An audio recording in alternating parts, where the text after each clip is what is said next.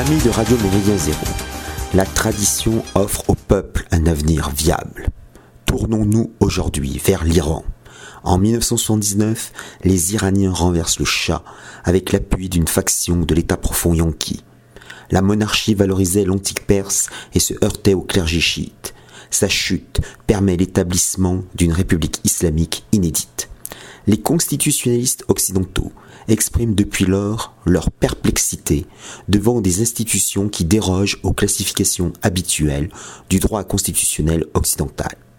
Spécialiste de l'Iran, Morgan Lutz présente et commente la Constitution de la République islamique d'Iran, édition Perspective libre, 2021, 178 pages, 23 euros.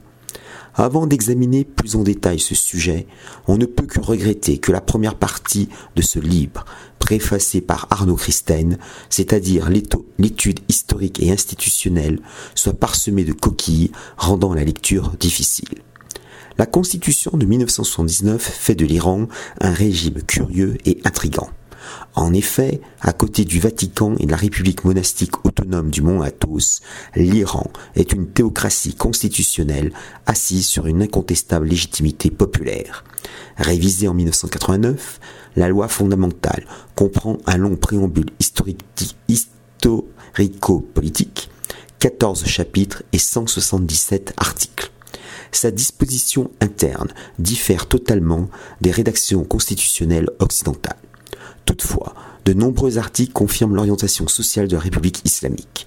Ainsi, l'article 29 proclame-t-il que la jouissance de la sécurité sociale en matière de retraite, de chômage, de vieillesse, d'incapacité de travail, d'absence de tuteur, d'indigence, d'accidents et de catastrophes, de besoins en soins sanitaires et médicaux et en surveillance médicale sous forme d'assurance ou autrement, est un droit pour tous.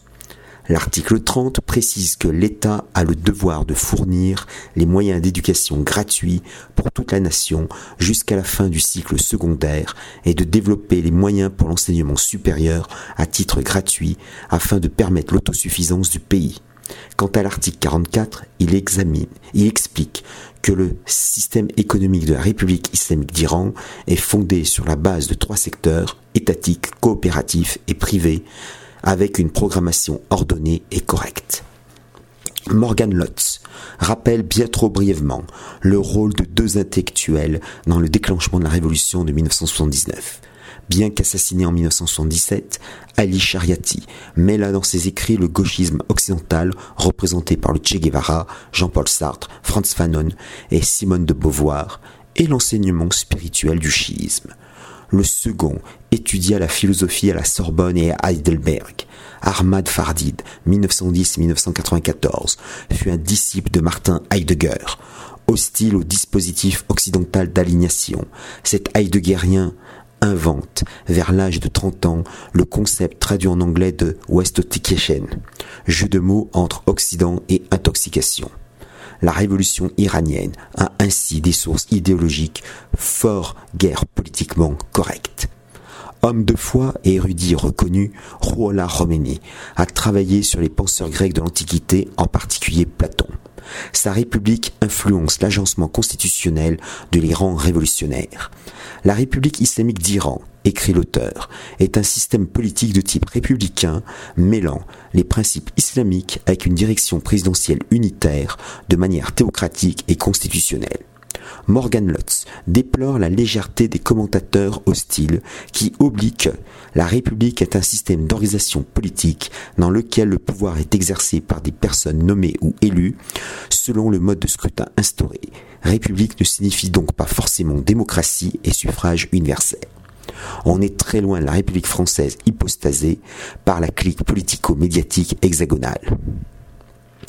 Le chef de l'État iranien, par ailleurs chef des armées, et l'Iran atteignant le seuil nucléaire, pourra employer la bombe atomique, est le guide de la révolution islamique, dont le mandat est d'une durée indéterminée.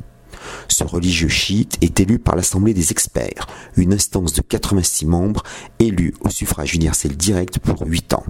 Elle surveille les actes du guide et peut le révoquer. Pour sa part, le guide supervise quatre pouvoirs strictement indépendants les uns des autres. La révision de 1989 abolit la fonction de Premier ministre. Ses attributions reviennent au président de la République élu pour quatre ans renouvelables une fois.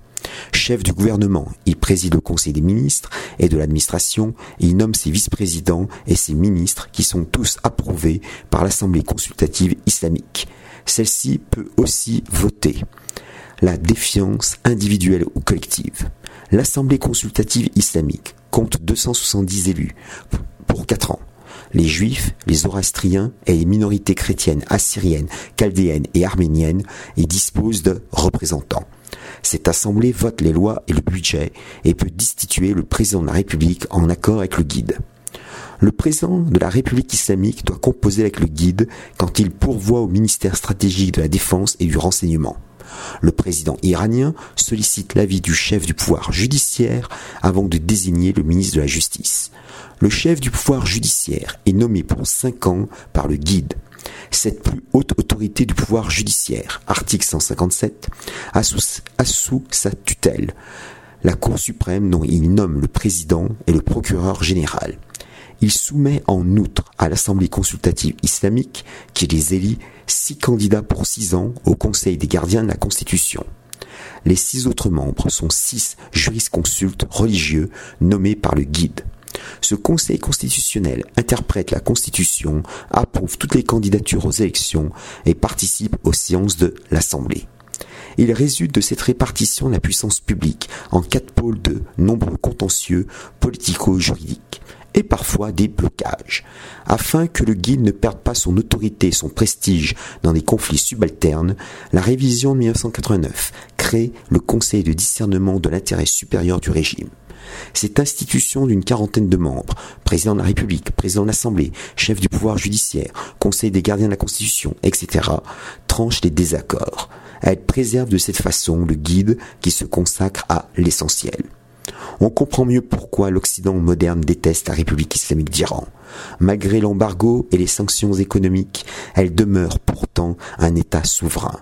Nonobstant son caractère musulman, l'exemple iranien n'inspirerait-il pas des modèles européens à venir qui dépasseront enfin la philosophie délétère des sordides lumières Salutations flibustières